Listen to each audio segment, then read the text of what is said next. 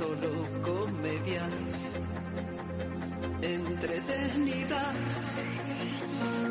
Así que no me vengas con historias de celos, llantos y tragedias, no. Si me llamas pa- Muy buenas tardes, Patricia Sánchez. Patricia Buenas tardes, Sánchez Jesús. López. ¿Cómo te encuentras, querida amiga? Pues muy bien, ¿y tú? Te veo muy bien, te veo muy primaveral. Verás. muy- Estás, eh, El diagnóstico del... estás brillante. Sí, Hoy muchas estás gracias. brillante. Mm, Exultante. Exultante. Eh, No tiene nada que ver con insultar. Ya, ¿eh? ya lo sé. He Ah, pensado en ponerme algo así neutro para que no me dijeras nada. Neutra. Te veo muy neutra. es muy neutra, ¿no? To- todo se puede criticar, de todas Todo, maneras. todo es criticable De en hecho, esta sociedad. Sí, sí, sí. Hoy Esto venía... Sí, ve- venía hablando con una amiga un poco de eso, ¿no? De que estamos metidos en un bucle de crítica y crítica constante que es como, ostras, La podríamos crítica, mirarnos un la- poquito y además más. que la, la crítica es adictiva. ¿eh? Claro, porque es, es que es un gran es una gran distracción para no mirar para adentro, ¿no? Porque es. estamos mirando para afuera. Eso es. Entonces, como estamos señalando al otro, no me doy cuenta de que el mondonguillo lo tengo yo. Eso es. Y además hay personas que lo tienen eh, arraigado en lo más hondo de su ser y prácticamente Mm. todo en, en las conversaciones giran en torno a críticas Hmm, hacia el prójimo. efectivamente, bueno, de hecho solamente hay que ver un redes problema. sociales, solamente hay que ver alguna red social de alguna persona para ver un poco, ¿no? El, el melón que tenemos encima con respecto a la crítica. Con lo desagradable que es hablar de los demás y encima mal, que es que al final no Pues te aporta sí, nada. Sí, es verdad. Es una pérdida de tiempo. Yo siempre digo que al final es que eso es, es- es tirar tu tiempo a la basura, no te aporta nada. Otra cosa sería aprender y además es- está hecho tanto desde la carencia y desde la envidia. Y que cuesta lo mismo hablar eh, mal que bien. Cla- o no Cuesta lo hablar. mismo y, a- y hablar bien siempre es positivo, eh, además eh, en las dos direcciones. Habla muy bien de ti, que lo estás que estás hablando bien de otra persona y encima estás hablando bien de otra persona, hombre. No sé, es un Claro. poco... Y si no tienes nada bueno que decir, pues no digas Lo nada. mejor es no decir nada, efectivamente. Y si acaso vas a esa persona y le dices, oye, mira, pues yo como recomendación te diría que cambiaras esto. Vale, guay. Pero me- es que al final la crítica es tan... a- Primero que es adictiva porque eh, estamos mirando para afuera y no para adentro. Segundo que es una energía muy bajita, por lo tanto la mierda nos la estamos tragando. Entonces al final nos va aplacando, ¿no? Y luego que es una carencia. Es una carencia que representa precisamente una carencia de la persona que critica. Es decir, yo siempre digo, cuando veo a alguien criticar, digo, vale, este eso no tiene. Un ejemplo, eh, muchas veces ocurre, no en entornos de terapia, ¿no? sino hablo amigos, familia, que entre, entre hombres se dicen, es que tú eres un calzonazo, haces lo que dice tu mujer. Es un huevón. Y eso no es, o sea, eh, eh, lo expresa como crítica, pero realmente es algo propio. A lo mejor el que lo está diciendo también es más Lo, claro, se está viendo proyectado, pero como esto te digo 500 cosas, ¿no? O sea, al final, y bueno, es, es cierto que, mm, que hay una tendencia Oye, perdona, y, y cuando la mujer hace lo que dice el hombre, ¿cómo decís vosotras, entre vosotras? Es que tú eres una... Yo no- es que no sé, porque yo no hablo de esas cosas ni hablo en esos términos. Vale, pero, vale, pero en algún momento habrás eh, oído una conversación, ver. aunque tú no participes. Yo lo que sé, yo como yo lo diría es que ¿Cómo no, decís vosotras? yo no lo sé, no tengo ni idea. Cuando una mujer solo hace lo que es quiere que sabes qué pasa, que yo hace ya Eres tiempo, una pusilánime, ¿no? Como sois más finas. hace eres una tiempo, pusilánime. mm, hace tiempo hice mucha limpieza de en general, de todo. De Entonces, Facebook, de amigos de Facebook. no me junto con nadie en el que tenga en el que esa conversación tenga cabida. Es que no saldría porque Tú de Dostoyevsky no sales. ¿de qué? De Dostoyevsky. Conversaciones así banales a ti no te gusta. No. No te gusta. Vamos a ver. Seamos serios. La, la cosa no es que sean banales o no, sino que sean caca. Eso paso. Que, te, que, te, que sean tóxicas. Que sean ¿no? caca, sean sí, que tóxicas. hablar de los otros, pues mira, es que me importa un pimiento la vida de los demás, me importa la mía. Pero no me digas, hombre, que de vez en cuando un cotilleíto de estos jugositos, de estos que si que se te va, se te escapa de los dedos, no interesa. Yo solo cotilleo con una persona, Que te puedo dar, contigo. es verdad. que te puede dar ahí que eres ese- la única persona ese- con la que ese- cotilleo, Ese ¿eh? gustillo ahí, ¿eh? Que dices, hombre, este cotilleo es Claro. sabrosón, sabrosón. Yo creo que una cosa es hacer un comentario de algo y otra co- y ahí hay una línea, ¿no? Que es cuando al final entramos en criticar a la otra persona. Eso es. Pues eso es más bien caca. Eso es. Aunque esté justificado. Sobre todo si está en tu, en tu círculo eh, y si puedes hacer algo, ¿no? Porque al final, pues oye, si te mal te parece, a Claro. lo mejor tienes que hacer algo. Igual tienes que hacer que tomar tu cartas en el asunto. Claro. Muy bien, eh, Patricia Sánchez López, nos traes una película hoy además que viene un poquito... Es de no, tu quinta. no- no viene a colación. Es verdad, me ha extrañado que te hayas tirado al cine en blanco y negro. Claro. Seguro que cogiste el mando enseguida. Ya tenías como dice- 20 o 30 años. ¿Quién en la ha tocado los ajustes? ¿Quién ha tocado los ajustes que no se ven color? ¿no? 20, no, pues el caso es que la pusimos y nos quedamos los dos como diciendo. Y yo pensé ya, un, hubo ¿Pero un punto, blanco y negro? yo pensé que era muda, porque hubo un punto al principio que no hablan y dije, "Va, como sea en blanco y negro y muda, o sea, me voy a echar una siesta. porque claro, encima la pusimos después de comer Claro. Pero es verdad que La tengo que primero. decir que esta película, o sea, se la estoy recomendando a todo el mundo. O sea, mm, tiene varios veas. nombres. Luego te ríes de mí, ¿eh? Luego Tiene varios mí. nombres porque en inglés es Gaslight, eh, en español, eh, en castellano muchas veces Luz es gas. Luz de gas y otras veces es Luz que agoniza. Por ejemplo, en Amazon Prime está como Luz que agoniza para la gente que la Yo la quiera he buscar. conocido como luz de gas.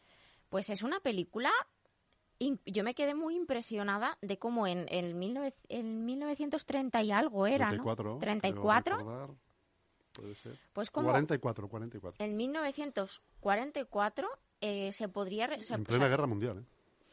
Pero cómo se representó esto tan claro, lo que es una manipulación de las peores que existen, porque no es una manipulación directa, sino que es una manipulación muy sutil, increchendo, en el que al final tú pierdes la noción de la realidad, dejas de ver, eh, de saber si eso que estás viendo es real o no es real, porque hay una distorsión completa. Y esto se consigue de muchas maneras, ¿no? Pero haciendo, eh, escondiendo una cosa en casa y haciéndole a la otra persona creer que lo ha perdido, eh, diciéndole que han pasado cosas que no han pasado. Bueno, en la película incluso él llega a irse como a un desván para hacer ruido, eh, para que ella se piense que hay otras personas, que se compincha con las personas de servicio que están en la casa. Es decir, al final, pero que esto pasa, pasa, pasa y hay muchos casos de manipulación de este estilo. De hecho, yo representaba varias escenas en Instagram esta semana pasada, eh, porque hemos estado hablando del patrón narcisista y muchas personas es- comentaron ¿no? ese vídeo, porque es como, joder, a mí me ha pasado eso, ¿no? El que de repente algo desaparezca en casa, no, ha sido tú. Eh, alguien me diga que he visto a mi marido o a mi mujer en no sé dónde a tal hora, pero ¿qué dices? Estás loca. Se cae algo en casa y está solo una persona y te dice que has sido tú. Bueno, todo este tipo de cosas eh, que, pa- que pasan habitualmente dan el origen a un nombre que se llama gaslighting, que es un tipo de manipulación muy conectada con un patrón de comportamiento narcisista muy habitual en nuestra realidad, en nuestra realidad del siglo XXI, pero yo me quedé súper alucinada que en, o sea, que en 1944 se representara tan bien, o sea, Ah, eh, es una película súper bien hecha, ¿no? Y se ve muy clara la evolución de, pues eso, de los personajes. Es precisamente a partir de esta época, los 40, cuando el gran resurgimiento del cine americano. A partir de aquí se hacen muchas de las mejores películas de, de la historia. Mm, Pues yo os recomiendo esta película 100% y además es que para mí el resumen es cómo el amor puede arruinarte la vida, ¿no? Porque realmente esta chica, o sea, es que está a puntito de ir a un psiquiátrico, porque ya se cree que está loca, o sea, se cree que no, que no, que no concibe bien la realidad. Y también es importante el que veamos cómo entendíamos en esa época el ir a un psiquiátrico, ¿no? Porque ella dice todo el rato, es que ya estoy loca y tengo que ir a un psiquiátrico, que no tiene nada que ver ir a un psiquiátrico con, con estar locos hay muchas otras, eh, o sea, hay muchas razones que no tienen nada que ver con estar loco. Yo siempre digo que los locos estamos los que no vamos a, a ningún sitio. Bueno, algún día te contaré unas historias muy bonitas que hay precisamente aquí en Leganés, que sabes que nos conocen por nuestro manicomio, ¿Mm? nos han conocido siempre, entonces hay Por personas que... nuestro centro mejor, ¿no? Nuestro centro ahora, pero nuestro manicomio eh, en los 30, 40 y 50, ¿no? Eh, hay historias muy bonitas de eh, maridos que encerraban a las mujeres en el, en el manicomio para, para, para, porque a lo mejor eran ricas. ¿eh? Y Ah, se- pe- se es irónico ellos, lo de bonitas, ¿no? eh, Pues es que esto es, es un poco, es que esta- esto es el resumen de la película. Realmente él la quiere hacer creer que está loca, que no tiene nada que ver con esto, para él quedarse con toda la herencia. claro. Pero al final, bueno, o sea, es que claro, y él ya, o sea, el, el personaje de él es para estudiarlo. Porque es que tiene todo lo que tiene un- un- una persona con patrón un narcisista a la enésima potencia, sí, o sea, Pues vamos a verlo si te parece. a- Venga, a vamos. escucharlo.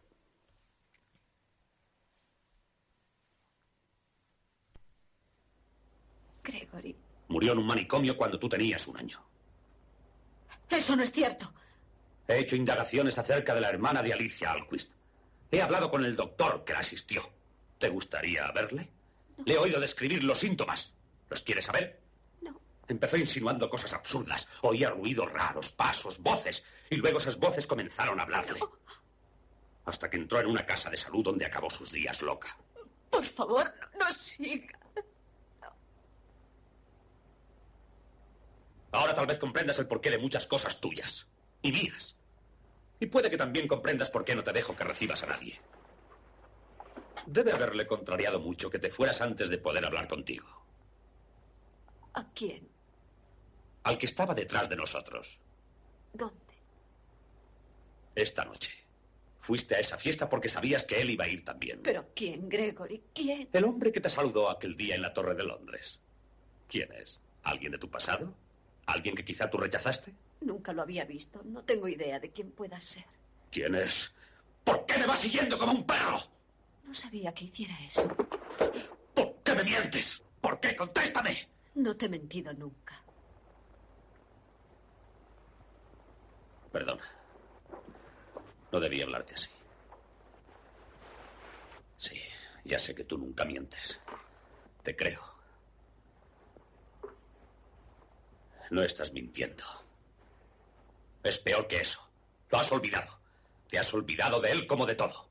Bien. Veo que me he equivocado al tratar de curarte yo solo.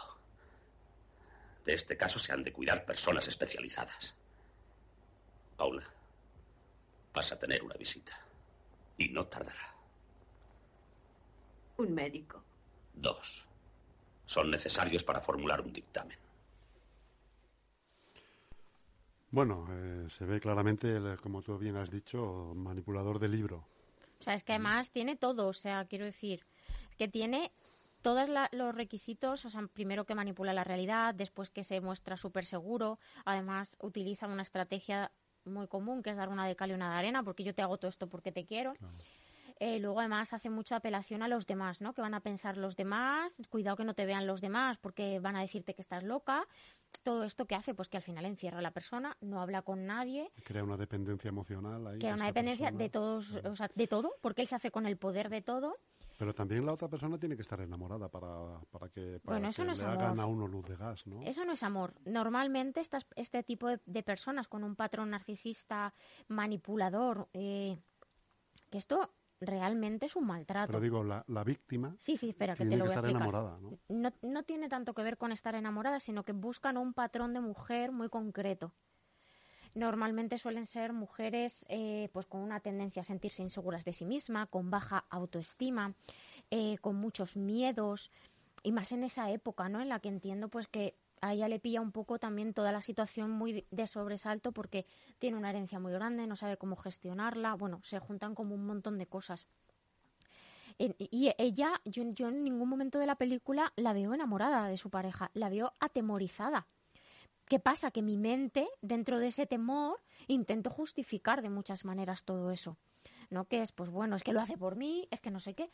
Es que sale tan claro lo que es. Me parece una película muy parecida a Te doy mis ojos, que es una película española de Luis Luis Tosar. eso, eh, que, mm, que yo recomiendo muchísimo para que veamos cómo se hace un proceso de maltrato.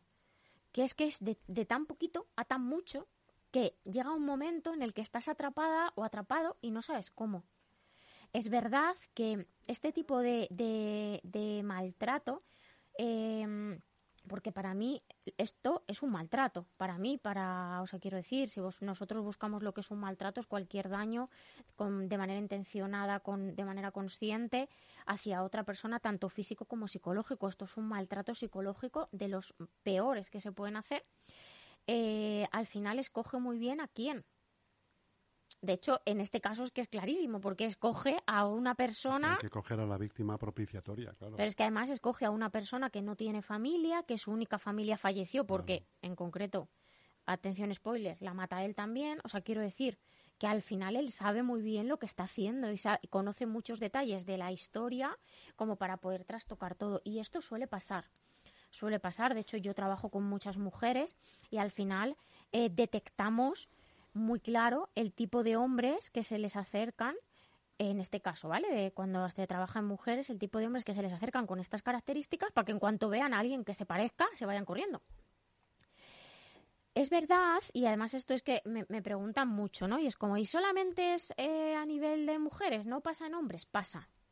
Es verdad que por tendencia, en este tipo de situaciones tendemos a hablar más del maltrato de, hombres a mujeres porque hay más casos, pero también sucede. Y de hecho el gaslighting es algo, eh, vamos a decir que o sea, ambos dos géneros se utilizan a veces para eh, ocasionar maltrato. Entonces, que cuando hablamos maltrato, sí es un maltrato emocional, es un maltrato psicológico, pero es que a veces el maltrato psicológico deja incluso más secuelas que el físico a, nivel consecuencias en nuestra vida. Lo que tenemos que tener muy claro es que algo pasa, ¿no? Cuando cuando tú tienes una percepción de la realidad y tu pareja mm, te trata de esta manera, o sea, quiero decir, se ven muchas cosas como para que a ella le hubiesen saltado las alarmas. Lo que pasa que, como ha sido tan poco a poco, como ella estaba muy metida, como era muy joven, como X, entra. Y luego que supongo que en esa época, claro, ahora sabemos lo que es un patrón narcisista, lo que es un maltrato. En esa época, pues no tenían ni idea, ¿no? No sabía dónde se metía. Y de hecho, eh, yo creo que esta mujer hubiese terminado muy chunga si no llega a ser porque una tercera persona se da cuenta de lo que está pasando. Hombre, sí, pero yo creo que en esta, en esta época sí que se estudiarían estos casos y habría ya bastante documentación. Había, pero no, esta chica no sabía lo que la estaba pasando. o sea, no lo podía identificar, pero sí que ahora tú... ¿Pero Porque, es una película? No, porque es una película y porque, y porque es verdad que no había la cantidad de información que hay ahora. O sea, no teníamos el mismo concepto de maltrato, no entendíamos la manipulación emocional, muchas veces no la entendíamos como maltrato. De hecho, a día de hoy pasa me dicen, no, no, pero nosotros no hacemos eso. No, sí que lo hacemos. Lo hacemos y mucho. Tanto mujeres como hombres, insisto. Que es algo que genera mucha controversia porque siempre que se habla del maltrato, es verdad que se tiende a poner ejemplos de hombres maltratadores, también lo hay en mujeres, pero también es verdad que si comparamos el número de casos, pues ahí hay una tendencia, ¿no? De todos modos, esto también tiene que ver con nuestra historia evolutiva y con que eh, el hombre ha sido más dominante hasta ahora en muchos, en muchos aspectos y en la relación de pareja también. Ahora la cosa se está equilibrando y cada vez se dan más casos también de mujeres que ejercen maltrato. Y luego que hay muchos maltratos y muchas diferentes maneras de hacer manipulación, ¿no? Por ejemplo, dar celos es un maltrato emocional, hacerlo adrede. Y ese es un recurso femenino habitual. Ay, quería yo que llegaras. Ahora, he de decir que esta película... recurso femenino habitual. Esta película me despertó un enfado. ¿Por qué? Me tiré la, primera hora de la película con un cabreo. me daba muchísima rabia la situación. el protagonista, ¿no?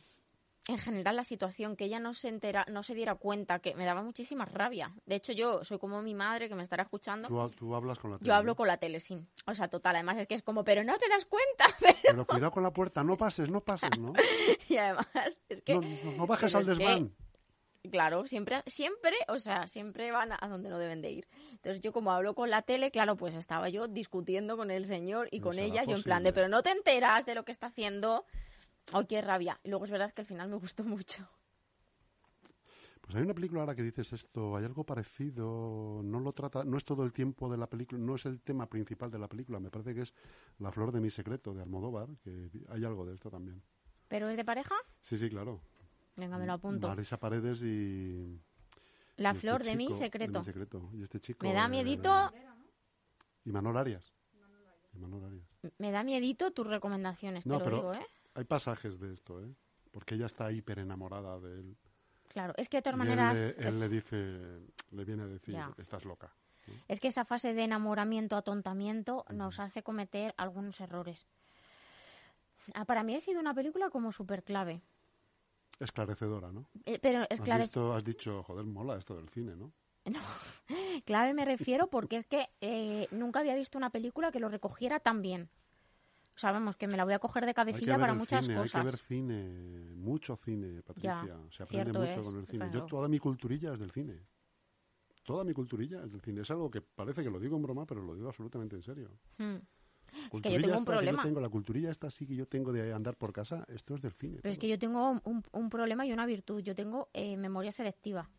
Es decir, me puedo acordar de ¿E- cinco... ¿Ese es el problema o es la virtud? La- Ambas cosas. El otro día escuchaba una entrevista de Chenoa que la decían, ¿qué es lo que más te gusta de ti? Y dice que no tengo filtro. ¿Qué es lo que menos te gusta? Que no tengo filtro. pues esto un poco, ¿no? Me encanta porque no acumulo información y puedo al final absorber información que quiero, pero olvido las cosas a las que no le doy importancia. Entonces, he podido ver 500 películas y me acuerdo de 10 máximo. He podido ver a 500 actores, leerme 500 libros, pero yo me acuerdo de la frase que quise grabar. Pero de lo demás es que a lo mejor no me acuerdo ni del actor, ni del escritor. Es súper curioso. Pues fíjate que yo estoy haciendo. Es tal mi pasión por el cine que estoy haciendo. No sé si has visto Cinema Paradiso. ¿Lo has No. visto? No, pues te la, apúntatela que la tienes que ver también. ¿Pero es de pareja o de qué es? Bueno, es de la, de un- es de la relación de, de la historia de un niño con el cine, con su padre que era proyector de. Mm. era- Últimamente trabajaba- solamente veo pelis de pareja. es que no me da tiempo. Una a la semana y lleno ya el día. la- El, el niño, eh, cuando va al cine de pequeño, eh, su padre es eh, proyectista, pero había censura y los besos de las películas los cortaban. Ah, Entonces el niño se quedaba siempre Esperando, ¿no? El beso. esperando. Ah, pues, con los años, re- esto re- resumiendo bastante, con los años el padre fallece y el niño el, eh, y el padre le había preparado al niño durante toda la vida que el niño había ido al cine todos esos cortes de besos que no había visto en el cine se los había juntado todos en una cinta. Y entonces a la muerte del padre el, el niño pues ve, ve los, besos. Y ¿no? todo esto me lo cuentas ¿no? porque estás haciendo algo parecido. Estoy haciendo eh, parecido con entradas de cine. Yo tengo guardadas todas las entradas de cine que he ido con mis hijos desde cuando se estrena El Rey León, hace 20 años, Madre para acá. mía. Tiene ya 21, pues imagínate. Hemos ido al cine, la última que hemos visto alguna de James Bond, ¿no? Pues todas estas las estoy Pero has guardado todo, todo. Todo, todo lo tengo guardado. Madre mía. Y cuando a mí me parezca, pues en un- algún cumpleaños los sacaré. Verás, hay un compendio de todo. Y les haré llorar. Pues yo hace por lo menos un año que no voy al cine, tengo que decir. Yo creo que esto de Amazon, Netflix, todo Sí, esto nos ha quitado un poco esa parte. Y mira que a mí me gustaba de mucho, pero ahora elijo ver la peli en casa e irme al teatro, ¿no? Entonces yo creo que... eh, Y mira que me gusta el cine, pero es verdad que hemos cambiado un poco Mm. De ese todos hábito. modos, el cine ha perdido mucho sabor, sobre todo en todos esto- estos dos años de pandemia, ha perdido mucho sabor. eh, Que al final estás más cómodo en casa, realmente. Mm. Pero bueno, hay que ir al cine, ¿no? hay yo, que ir al ah, yo cine. creo que es un sector al que hay que apoyar. a, apoyar a el muerte, español sí. a muerte. Y el cine español, por supuesto. Y la semana que viene... ustedes al cine. La semana que viene traigo una super peli, que también me ha parecido muy guay. No sé ¿Qué quién me la ha recomendado. Yo no sé si habéis sido alguno de vosotros, mamá o papá. Mamá o papá. ¿No? Pues alguien me la ha recomendado. Si no habéis sido vosotros, alguien. Pues el caso es que esta De película... Amazon también. Yo creo que sí, Mm. creo que sí.